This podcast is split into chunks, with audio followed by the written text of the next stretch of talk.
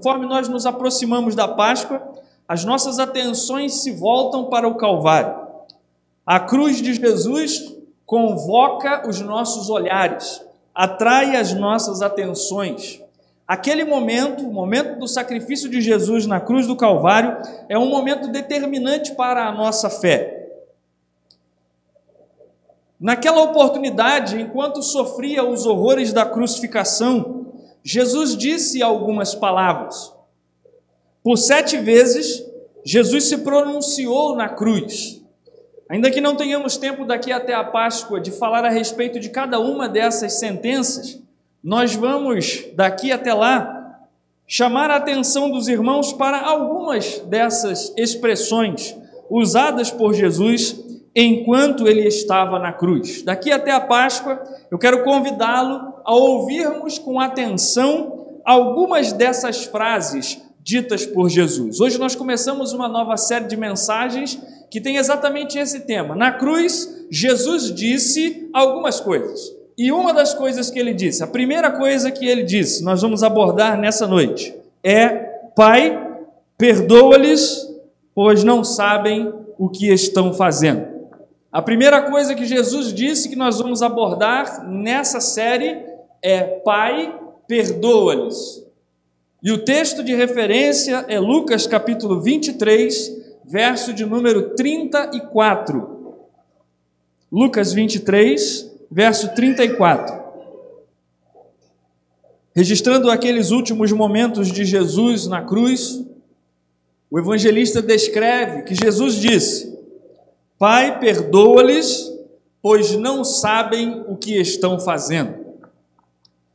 Jesus está na cruz, Jesus olha para aqueles que o matam, que o assassinam, e ele suplica, ele intercede ao Pai para que perdoe àqueles que o matam, porque, segundo o Senhor, não sabem o que estão fazendo. Na cruz, Jesus está pensando nos outros com compaixão. Na cruz, Jesus perdoa os seus assassinos. Na cruz, Jesus está orando. E tudo isso é tremendamente significativo para mim e para você. Em cada uma dessas circunstâncias, nós aprendemos lições preciosas e poderosas para as nossas vidas.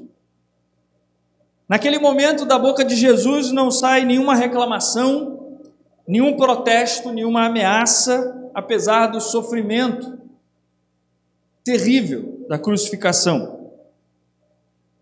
Ao mesmo tempo em que na crucificação de Jesus nós vemos toda a maldade humana, nós também podemos ver a imensidão do amor de Deus. De maneira singular, Deus revela o seu amor. Jesus revela seu amor e sua compaixão na cruz. Eu quero olhar para essa oração de Jesus. Quero ouvi-la com você nessa noite e analisá-la passo a passo. Mas eu quero fazer isso do fim para o começo. Jesus diz: Pai, perdoa-lhes, pois não sabem o que estão fazendo. Eu quero começar por aí. Jesus diz que aqueles homens não sabem o que estão fazendo. Eles não sabem o que estão fazendo. Aquelas pessoas não sabiam quem Jesus era. Não acreditavam em quem ele era. Negaram-se a acreditar. O que o Senhor diz em sua oração retrata bem a realidade daquelas pessoas. Elas não tinham ideia do que estavam fazendo. A afirmação de Jesus sobre a ignorância dos seus executores, sobre o que eles faziam, na verdade pode ser aplicada não apenas àquelas pessoas naquele momento, mas é uma declaração que pode ser feita sobre toda a vida do homem. Nós podemos hoje olhar em volta e afirmar sem medo de errar. Quando olhamos as pessoas no mundo, eles não sabem o que estão fazendo. Eles não sabem o que estão fazendo. As pessoas não sabem o que estão fazendo com as suas vidas. as pessoas continuam ignorando quem Jesus é, se negando a crer em quem Ele é, e por isso seguem vivendo as suas vidas sem saber o que estão fazendo. Em seu ministério terreno, algumas vezes Jesus precisou dizer a pessoas que eles não sabiam o que estavam fazendo. Alguns se apresentavam a Jesus com comprometimento, com dedicação, e Jesus precisava dizer a eles: Você não sabe o que está fazendo. Em Mateus capítulo 8, versos 19 e 20, o texto diz que um mestre da lei se aproximou e disse a Jesus: Mestre, eu te seguirei por onde quer que fores. E aí Jesus responde a ele: As raposas têm as suas tocas e as aves do céu têm os seus ninhos mas o filho do homem não tem onde repousar a cabeça. Jesus está dizendo àquele homem: Você vai me seguir por onde eu for, mas você precisa saber o que você está fazendo. Me parece que você não sabe o que você está fazendo. O filho do homem não tem onde repousar a cabeça. Você não sabe o que está fazendo. Esse homem se dispõe a seguir a Jesus, mas a resposta do mestre parece indicar que ele não sabe bem o que está fazendo. Em Mateus capítulo 26, versos 33 e 34, Pedro responde: Ainda que todos te abandonem, eu nunca te abandonarei. Você lembra dessa história? Lembra desse momento? Jesus responde: Asseguro-lhe que ainda esta noite, ainda que o galo, antes que o galo cante, três vezes você me negará. Pedro diz a Jesus: Mesmo que todos os outros te abandonem, eu não te abandonarei. E Jesus diz a ele o quê? Você não sabe o que está fazendo. Você não sabe o que está dizendo. Pedro se compromete a nunca abandonar o mestre, mas a resposta de Jesus deixa claro que ele não sabia o que estava fazendo. Meus irmãos, meus queridos, no mundo em que vivemos, não faltam argumentos para que os homens justifiquem as suas ações. Mas a verdade é que eles não sabem o que estão fazendo. O homem anda em trevas, e quem anda em trevas não enxerga o caminho, não sabe para onde vai, não sabe o que está fazendo. Louvado seja Deus por Jesus Cristo, porque Jesus é a luz do mundo. A palavra de Deus é lâmpada para os pés e luz para o caminho. A ignorância que Jesus atribui aos seus assassinos é ignorância sobre quem ele é. Enquanto não reconhecemos quem Jesus é, não sabemos o que estamos fazendo com as nossas vidas. Mas quando reconhecemos quem Jesus é, tudo muda. Tudo muda. Ele dá sentido, ele dá direção, ele dá propósito. Ele é luz para quem andava em trevas. Depois da cruz, nós não temos o direito de viver como quem não sabe o que está fazendo. Jesus diz naquela oração: Pai, perdoa-lhes, porque não sabem o que estão fazendo. Jesus clama ao Pai por perdão para aqueles que o agridem, para aqueles que o assassinam. Jesus clama por perdão, ele ensinou o perdão, perdoou enquanto esteve entre nós, orou por perdão e deu a sua vida para perdoar. Quando ensinou seus discípulos a orar, Jesus ensinou que quem deseja ser perdoado precisa perdoar. Como está lá na oração do Pai Nosso, em Mateus capítulo 6, verso 12. Perdoa as nossas dívidas, assim como nós perdoamos aos nossos devedores. Ensinando sobre a paciência com o erro do outro, com a quantidade de perdão que deve ser oferecida, Jesus estende muito o limite. Em Mateus capítulo 18, versos 21 e 22, quando Pedro se aproxima de Jesus e pergunta: Senhor, quantas vezes deverei perdoar o meu irmão quando ele pecar contra mim? Até sete vezes? E Jesus responde: Eu lhe digo não até sete, mas até setenta vezes sete. O perdão a ser oferecido, o perdão a ser dispensado, não é um perdão contado, é perdão. Quando, após a ressurreição de Jesus, a igreja se organiza, o evangelho é pregado, Paulo ensina a igreja sobre a vida conforme Jesus ensinou, ele segue ensinando a igreja da mesma forma como Jesus ensinou. Ele ensina a igreja a perdoar da mesma forma como Jesus ensinou, e mais ainda, ele ensina a igreja a perdoar como Jesus perdoou. Em Colossenses, no capítulo 3, verso 13, Paulo vai dizer aos irmãos daquela cidade e a nós: suportem-se uns aos outros e perdoem as queixas que tiverem uns contra os outros. Perdoem como o Senhor lhes perdoou. Perdoem as queixas que vocês têm uns contra os outros. Perdoem como Jesus perdoou. Ele é o modelo, ele é a referência. Esse que ora a Deus para que perdoe aqueles que o estão pregando na cruz. Esse é o nosso modelo. Essa é a nossa referência. Jesus intercede ao Pai para que ele perdoe aqueles que o matavam.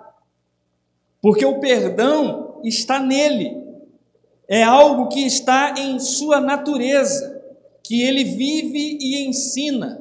Mais do que viver e ensinar, ele personifica. Morreu para perdoar. Os discípulos de Jesus precisam ter o perdão em si, precisam ter o perdão em sua natureza e vivê-lo, não apenas ensiná-lo, vivê-lo no dia a dia. Jesus ensinou que o amor não é só para aqueles a quem amamos naturalmente. Os nossos amigos, os nossos familiares, aqueles que são como nós, parecidos com a gente, com quem nós nos identificamos. Jesus ensinou a amar os inimigos. E aqui ele está intercedendo por aqueles que o matam. Jesus havia dito em Mateus capítulo 5, verso 44: Amem os seus inimigos e orem por aqueles que os perseguem. O que é que Jesus está fazendo na cruz? Orando por aqueles que o estão matando. Ele ensinou e viveu para ser o exemplo e o modelo para nós. Perdoar amar os inimigos. Jesus ensinou a amar os inimigos e a orar pelos perseguidores, e aqui ele prova que vive o seu ensino. Os seus seguidores, os seguidores de Jesus, aprendem que ser discípulo dele não é pertencer a uma religião ou viver de acordo com um código moral, mas é viver uma vida que ama e se entrega. É viver uma vida como a do Cristo, que ama e se dá e se entrega. Naquela oração em que Jesus pede perdão àqueles por não saberem o que estão fazendo, ele chama Deus de Pai. Ele começa a sua oração dizendo: Pai, perdoa-lhes. Pai, perdoa-lhes. Jesus é o Filho de Deus.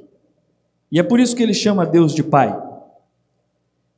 Ele é o Filho de Deus que não se apegou à sua posição e veio ao mundo para que nós pudéssemos ser filhos de Deus. Jesus veio ao mundo para morrer em nosso lugar, para pagar a nossa dívida pelo pecado, a fim de que nós também pudéssemos chamar Deus de Pai. Quando Jesus ensinou os seus discípulos a orar, Jesus os ensinou a chamar Deus como? Pai nosso. Em Mateus no capítulo 6, verso 9. E ele ensinou a desfrutar a intimidade com o Pai, com esse Pai nosso, orando em particular, orando no quarto em Mateus, no capítulo 6, onde Jesus está ensinando a oração do Pai Nosso, antes ele diz, nos versos 5 e 6: E quando vocês orarem, não sejam como os hipócritas. Eles gostam de ficar orando em pé nas sinagogas e nas esquinas, a fim de serem vistos pelos outros. Eu lhes asseguro que eles já receberam a sua recompensa, sua plena recompensa. Mas quando você orar, Vá para o seu quarto, feche a porta, ore a seu pai que está no secreto. Então seu pai, que vê no secreto, o recompensará. Jesus ensina a intimidade com o Pai, e ele viveu entre nós essa intimidade com o Pai. Enquanto aqui esteve, em toda oportunidade que tinha, ele desfrutava da intimidade com o Pai ainda que sempre tivesse gozado de uma ligação singular com Deus, ele dedicava tempo à oração, às vistas dos seus discípulos, ensinando-os a desfrutar a intimidade com o Pai. A Bíblia registra mais de 20 momentos em que Jesus está orando. Não é de se surpreender que aqui na cruz ele esteja orando. Esse era o seu hábito ao longo de toda a sua vida.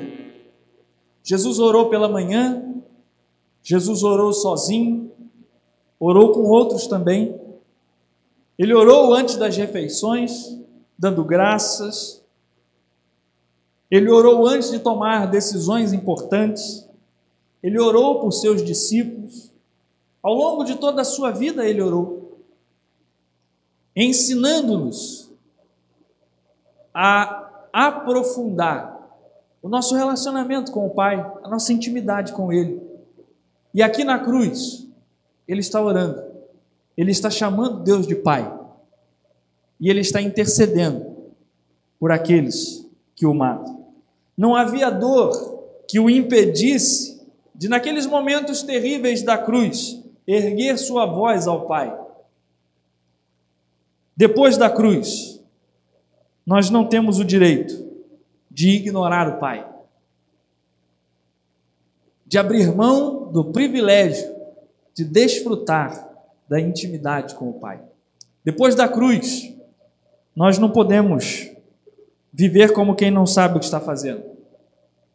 Depois da cruz, nós não podemos nós não temos o direito de nos negarmos a perdoar. Depois da cruz, nós não temos o direito de ignorar o Pai. Jesus nos ensinou muito, inclusive pendurado na cruz. Hoje nós estamos ouvindo palavras de Jesus ditas na cruz. Uma oração feita em um terrível momento de dor que tanto nos ensina sobre a vida. O desafio hoje a você é a refletir e a decidir sobre como será a sua vida depois da cruz. Talvez você seja um desses que não sabe o que está fazendo, que não perdoa, que vive ignorando o Pai. Depois da cruz, depois de conhecer o amor de Deus no sacrifício de Jesus Cristo, no Calvário, nós não temos o direito de viver assim. Se você reconhece quem Jesus é, isso muda quem você é e o que você está fazendo com a sua vida. Ele, o Senhor Jesus, dá novo sentido, novo propósito e nova direção. O discípulo de Jesus sabe o que está fazendo com a sua vida. O meu desejo e a minha oração é para que seja assim na sua vida. Se Jesus é o seu mestre, você aprende com ele a perdoar e busca o perdão na mesma medida em que ele viveu o perdão. Se você crê que Jesus é o Filho de Deus, que morreu para perdoar os teus pecados, isso faz de você um filho de Deus. E o filho desse pai desfruta intimidade com ele, como um privilegiado, reconhecendo o alto preço que foi pago para que esse relacionamento com ele fosse possível. Esse alto preço é o sangue derramado por Jesus na cruz do Calvário. Calvário para o qual nós seguiremos olhando nas próximas semanas, seguindo a ser desafiados pelas sentenças proferidas por Jesus na cruz. Que Deus nos abençoe e siga falando conosco através da cruz. Amém?